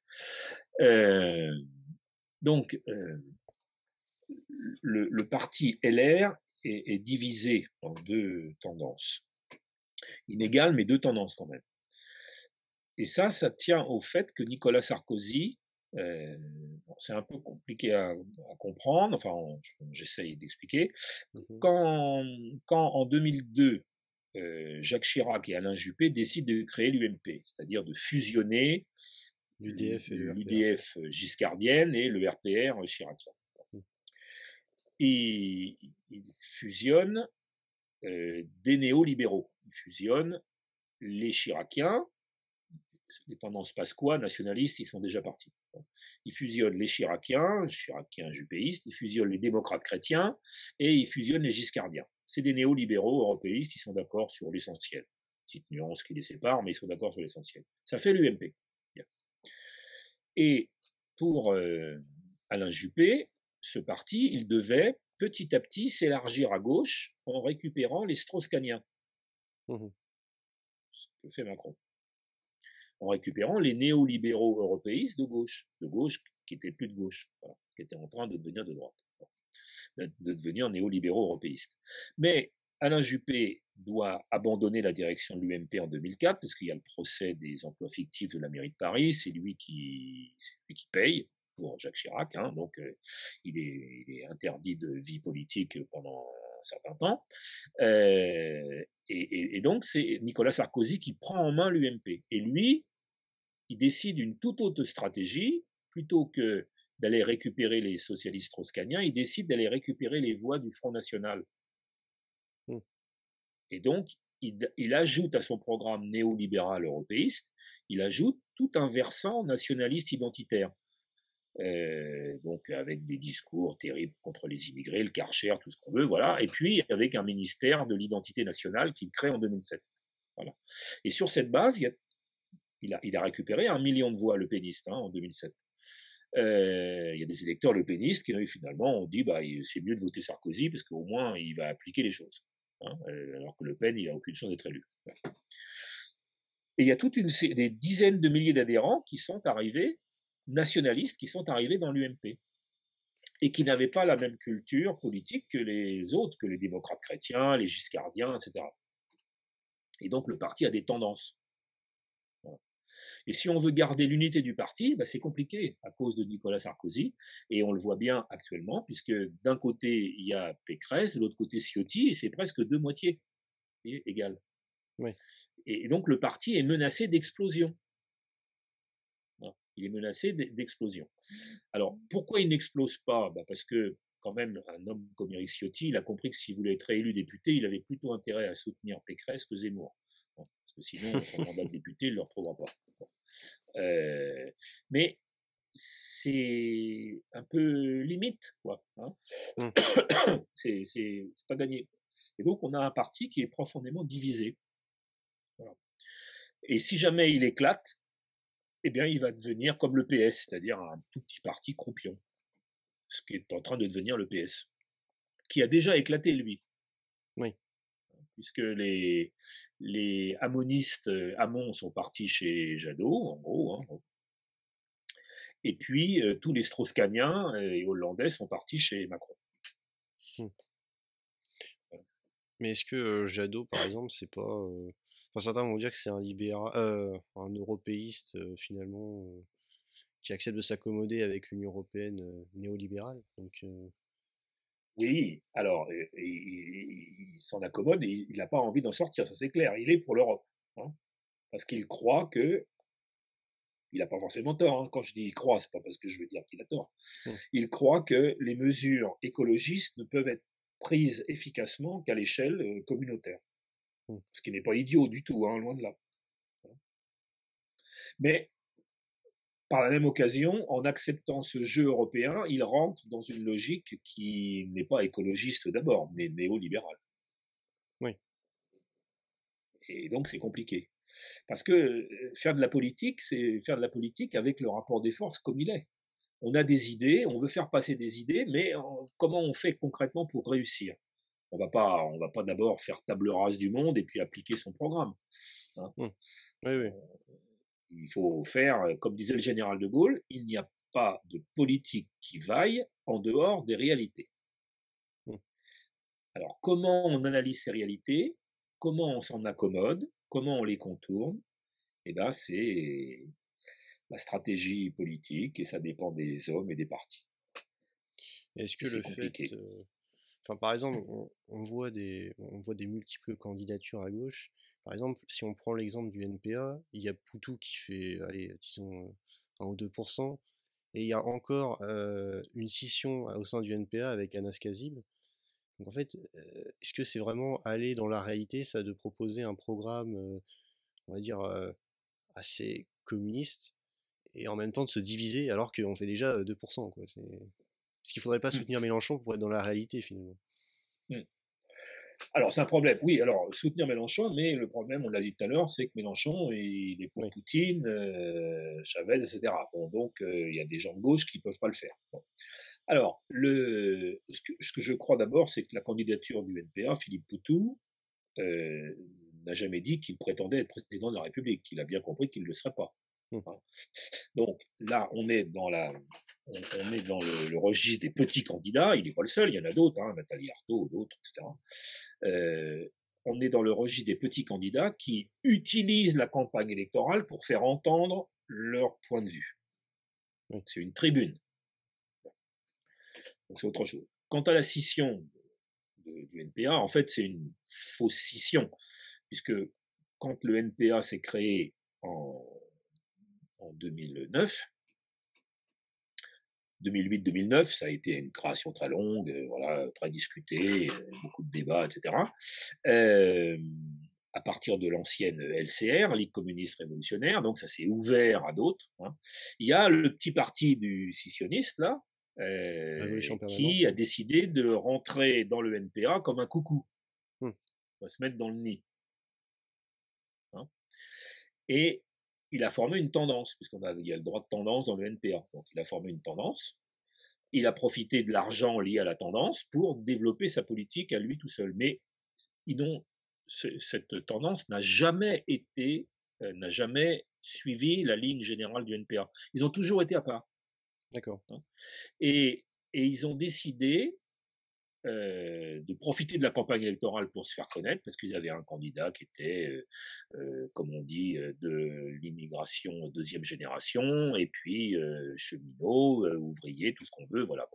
Donc un candidat qui allait parler à la jeunesse populaire, et donc ils ont décidé de partir pour mener campagne. Mais en fait, c'est une scission sans en être une, puisqu'ils n'ont jamais vraiment fait partie du NPA. Ils en ont profité, mais ils n'ont jamais joué le jeu du NPA. Voilà. Donc c'est un, peu particulier, cette, euh, cette candidature, qui d'ailleurs probablement n'aura pas ses 500 signatures. Ouais, parce que Et donc, euh, s'arrêtera. Voilà. à gauche, ça a l'air un peu compliqué. Par exemple, je crois qu'au PCF, je sais plus, il y avait les soutiens de Roussel avaient déposé une mention qui avait fait enfin, qui, avait renversé ceux qui étaient à la tête du parti. enfin, il y avait, il y avait un pouvoir mmh. compliqué à gauche, alors que c'est des partis, enfin des micro-partis, j'ai envie de dire. Alors qu'à droite, on sent plus. oui. Enfin, Je sais pas, on arrive à avoir finalement, comme vous le dites, des néolibéraux et des nationalistes qui se mettent dans un même parti pour servir leurs intérêts et leur place. Quoi. Alors, c'est compliqué aussi la vie politique pour ça. Alors d'abord, il se passe des choses dans les grands partis qu'on ne connaît pas forcément, alors que dans les petits partis, euh, il y a moins de moyens pour étouffer les affaires, hein, enfin pour étouffer ce qui se passe, mmh. pour étouffer les tensions, etc. Euh, mais c'est le, problème aussi de la vie politique, c'est que normalement, euh, faire de la politique, c'est s'intéresser au collectif, imaginer l'avenir de tout le monde ensemble, euh, voilà, fabriquer des programmes euh, à la fois positifs et crédibles. Mais la politique, c'est aussi avoir le pouvoir, être élu, être vu, euh, exercer le pouvoir. Mmh et il y a des individus bah, qui aiment le pouvoir, et c'est plus facile d'être vu euh, à la télévision et de se présenter si vous êtes à la tête d'un petit parti que d'un grand. Parce que dans un petit parti, vous avez plus de chances d'arriver à, votre, à être le premier. Mmh. et donc à être, à être, en vue et euh, à exercer le pouvoir sur votre petit parti et à être médiatisé, etc. Donc, le, les, les, divisions au sein des partis, c'est pas une nouveauté. Hein, ça, ça a toujours existé. Hein. Mais tous les partis ne les gèrent pas de la même manière. Vous avez des partis avec des tendances organisées, puis d'autres où il n'y a pas de tendance euh, admise. Donc, vous pensez à ce moment-là, les, les, les, les, problèmes ne peuvent se résoudre que par des crises et des scissions. Oui. Et à gauche, donc, il y aurait une guerre d'ego un petit peu, euh, alors que la gauche, c'est le collectif. Oui, ah bon, ah, à droite aussi. Hein. Oui, oui, bien sûr, mais c'est vrai que généralement, le, on a plutôt tendance à dire il faut que se ranger derrière le collectif. il ne faut pas avoir la tendance à la droite, enfin qu'à la droite à monarchiser entre guillemets les choses. Oui, bah oui, mais sans doute que beaucoup de gens de gauche sont contaminés par ce système électoral, cette constitution qui donne un poids énorme au président de la République. Je pense que là, pour, revenir, pour reconstruire une vraie démocratie en France, une des toutes premières mesures qu'il faudrait prendre, c'est de supprimer l'élection du président au suffrage universel. C'est évident. Ah oui. C'est. alors, si on faisait un suffrage une chose, universel, euh, enfin, une chose fondamentale. si on faisait un suffrage universel indirect, euh, ce serait mieux, vous trouvez, que direct Je sais pas. D'abord, on n'a pas forcément besoin d'un président. Euh, bon, on peut trouver des tas de solutions. Hein. Après, c'est là, c'est l'imagination au pouvoir. Mais, euh, mais oui, euh, la, France a eu de 1870 à 1900 à 1959, à 1900 même 65, la France a eu un président de la République qui n'était pas élu au suffrage universel. Bon, mmh. elle n'en est pas morte. Hein. Oui. C'est tout à fait envisageable. Et puis, euh, les Allemands n'ont pas de président élu au suffrage universel. Bon, euh, l'Allemagne, c'est pas pas une, infâme dictature ou un pays euh, complètement effondré. Hein. Non, bien sûr, je vois où vous voulez en venir, mais est-ce que dans la tête de certaines personnes, dire par exemple, je sais pas, une monarchie constitutionnelle, ça apparaît plus, plus de gauche finalement que plus démocratique? Que élire le président au suffrage universel direct, ça va pas un peu les, les embrouiller, ils vont se dire qu'est-ce qu'ils racontent, c'est pas possible. Ce ne serait pas une monarchie, oui. puisque d'abord c'est pas un monarque, et puis qu'il n'aurait pas beaucoup de pouvoir. oui, non, mais ce que je veux dire, c'est par exemple la reine d'Angleterre, elle a, elle a moins de pouvoir que le président français. Ah bah oui, ça, elle a beaucoup moins de pouvoir que le président français, ça, ça c'est clair. Hein. Euh, mais euh, on, nous, nous n'allons pas avoir un souverain qui hérite, euh, qui transmet son titre de parent à enfant. Hein. Mmh. On ne va pas avoir ce système-là. Un président, bah, comme en Italie ou comme en Allemagne, voilà, qui est, qui arbitre, qui représente le, pays à l'extérieur, tout ça, mais qui est élu par le Parlement ou par un collège électoral restreint. C'est surtout ses pouvoirs qu'il faut réduire. Hein. C'est ça qui est fondamental. Ouais, mais Parce que lui, il peut dissoudre le Parlement, le mmh président peut dissoudre le Parlement, alors que le Parlement ne peut rien contre le président. Donc, il y a une inégalité de pouvoir entre l'exécutif et le législatif qui est énorme. Mais après, techniquement, le Royaume-Uni peut, dissoudre le gouvernement, techniquement. Et le gouvernement, mais pas le président. Or, c'est le président qui, qui euh, gouverne, puisque notre système avec le quinquennat en plus, et puis l'inversion du calendrier électoral, fait que le Premier ministre, on pourrait s'en passer. Mmh. Oui, c'est vrai. C'est pas lui qui gouverne. Il, met, il met en, en, œuvre et en musique la politique décidée à l'Élysée. Mmh. Ce qui n'était pas le cas avec De Gaulle. Oui. Où le président euh, ne s'occupait pas de tout. C'était Georges Pompidou qui menait la politique euh, quotidienne. C'était pas Charles de Gaulle. Hein. Mmh. Mais dans un régime parlementaire, euh, enfin, généralement, il n'y a pas trop de séparation entre le pouvoir législatif et le pouvoir exécutif. Bah, si, il y a une séparation. Il y a l'exécutif et le législatif, simplement. Le législatif peut agir sur l'exécutif en mettant en minorité le gouvernement, et l'exécutif peut agir sur le législatif en pouvant dissoudre le Parlement. Ouais.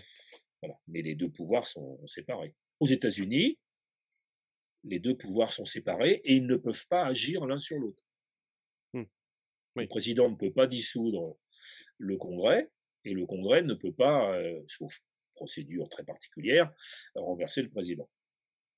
C'est un autre système encore. Dans, l'idéal, c'est mieux le régime présidentiel des États-Unis ou alors un régime euh, parlementaire à l'allemande ou à l'italienne je n'ai pas d'idée, il y a des tas de choses possibles et après ça dépend aussi des traditions nationales et puis il y a des tas d'autres solutions possibles, hein, des tas de solutions intermédiaires et puis il faut voir aussi comment on articule, c'est ça qui est aussi très important, comment on articule le, les pouvoirs à l'échelon national et aux échelons locaux et puis euh, il faut voir aussi comment les citoyens peuvent eux-mêmes intervenir c'est-à-dire avec les référendums révocatoires éventuellement, ou les référendums d'initiative citoyenne. Donc il y, a des, il y, a des, tas de choses à penser, c'est assez compliqué. Hein. Et, et euh, je ne vais pas proposer une, constitution toute faite. Euh... Non, bien sûr. non, mais c'était juste euh, comme vous avez. J'ai quelques idées, mais je voilà. Ah, bah, c'est bien, au moins vous avez quelques idées. oui, bah comme vous, j'imagine. Hein. ouais, moi je sais pas, je vais pas je vais pas dire que je vais révolutionner le, monde, ce serait trop prétentieux quand même. Mais moi non plus, hein, je vais pas le révolutionner. Ce qui est sûr, c'est que pour refaire les institutions, il mmh. faudrait pas les faire de façon bâclée, mais il faudrait que ce soit dans le cadre d'un grand débat national conclu par un référendum constitutionnel. D'accord. Voilà. Hein. pour que la population adhère à ces nouvelles institutions. Donc un processus long et démocratique. La démocratie, c'est long, toujours. Mais les institutions, enfin, on a bien vu, De Gaulle, c'est ce qu'il a fait. Finalement, il a réussi à imposer une république qui était plus bonapartiste que, que la quatrième. Donc, est-ce qu'on pourrait pas avoir une république encore plus réactionnaire, avec, même avec le vote du peuple quoi? Euh, bonapartiste, je suis pas sûr que ce soit le, enfin, en tout cas, mot. Moi, je, voilà, mais une, une, une, il a imposé une république où le président de la République est au centre des institutions, alors que sous la quatrième ou sous la, sous la troisième République, c'était le Parlement qui était au centre des institutions. Oui. Hein. Euh, et donc, on est passé d'un système euh, où c'était 900 personnes qui, qui, étaient au cœur du pouvoir, un système où c'est une personne. Et je ne pense pas que ce soit un progrès. Hein. Mais ça s'est fait de façon complexe pour des raisons très particulières, dans un contexte spécifique, tout ça. Bon, compliqué, hein, mais, aujourd'hui, on n'est plus du tout dans le contexte de De Gaulle. Et d'ailleurs, la constitution qu'il a faite a beaucoup évolué, c'est plus la même. elle a été changée 23 ou 24 fois. Il y a eu 23 ou 24 modifications de la Constitution depuis 1958. Mmh. Et, et l'esprit dans lequel c'est utilisé, avec le quinquennat et la version du calendrier, n'a plus grand rapport avec la Constitution telle que Michel Debré l'avait l'avait conçue. Oui, oui c'est sûr. Autrement, j'aimerais vous poser une dernière question, c'est savoir pourquoi. Une dernière, oui. Pourquoi est-ce que vous avez choisi finalement à ce sujet d'études-là? Pourquoi, vous êtes spécialisé en fait dans, dans l'étude des droites en particulier Comment vous êtes arrivé à ce cheminement? Alors, moi je fais de l'histoire, je ne sais pas trop mais c'est une discipline qui m'intéresse, me passionne euh, depuis très longtemps, depuis je crois que je suis en quatrième, je crois. Pourquoi? Après, pourquoi dans la vie des, enfants et des ados, euh, on décide qu'on aime telle chose et pas telle autre? Très compliqué hein, de, dire. Euh, bien sûr, les, les, les profs qu'on rencontre, euh, ça joue, mais il n'y a pas que les profs. Pour l'histoire, on ne rencontre pas l'histoire dans sa famille, quand on est une famille populaire, mais à l'école, bon, bien sûr. Euh, après, pourquoi de l'histoire politique? Parce que très vite, je suis, je suis né en 56, donc je passe mon bac en 73, donc on est dans l'après 68. Voilà. Euh, quand je suis adolescent, euh, je deviens militant syndical et politique. Mmh donc je m'intéresse à l'histoire euh, politique. Ça m'intéresse. Mais en même temps, je me dis que c'est très important, moi qui suis de gauche, on va pas rentrer plus dans les détails, ça n'est pas palpitant hein, de savoir euh, ma vie militante, ça n'a aucun, aucun intérêt en plus là. Mais moi qui suis de gauche, je me dis que je n'ai pas envie de travailler sur ceux et celles que je côtoie tous les jours. Pour mettre un peu de distance. Hein, et parce que moi, je trouve, et je sais, venant d'une famille de droite, je sais que les droites, ça existe aussi et qu'il y a des gens parfaitement respectables. Hein, et que, en plus, c'est les droites qui gouvernent en général les gauches, c'est pas souvent, mmh. euh, et que ça vaut donc la peine d'étudier les autres. Et comme à gauche, ça n'intéresse personne d'étudier les droites, je gagne une grande liberté de travail parce que personne va m'ennuyer et venir euh, me dire que ce que j'écris, c'est pas ce qu'il faut, etc. Mmh. Parce que les gens de gauche, ils connaissent pas les droites, en général. J'exagère à peine. Hein. Oui, oui, et, donc voilà pourquoi je deviens, euh, je m'intéresse aux droites et petit à petit, bah après c'est le hasard, hein, des études, euh, des rencontres. Euh, voilà, je fais mon, mon DEA, master, ça s'appelait DEA quand j'étais jeune, avec René Raymond, etc. Bon, voilà, un normal sub. J'ai Serge Versten comme professeur en histoire contemporaine. Vous voyez, donc après c'est le hasard des rencontres, c'est la, la, vie. Faut pas croire que tout est programmé à l'avance. Hein.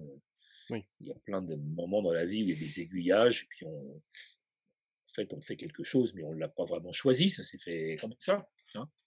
après, on essaie de reconstruire, d'analyser, on accepte, on n'accepte pas, on poursuit, on veut changer de chemin, mais bon, moi, en tout cas, ça fait très longtemps que je veux faire de l'histoire, depuis, que je suis tout petit, comme on dit, hein, enfin, pas tout petit, mais presque. Et ma vie euh, militante fait que c'est l'histoire politique qui m'intéresse. Et est-ce que ça a fait enfin, évoluer vos positions ou ça les a confirmées? Parce que, bon, par exemple, moi, je.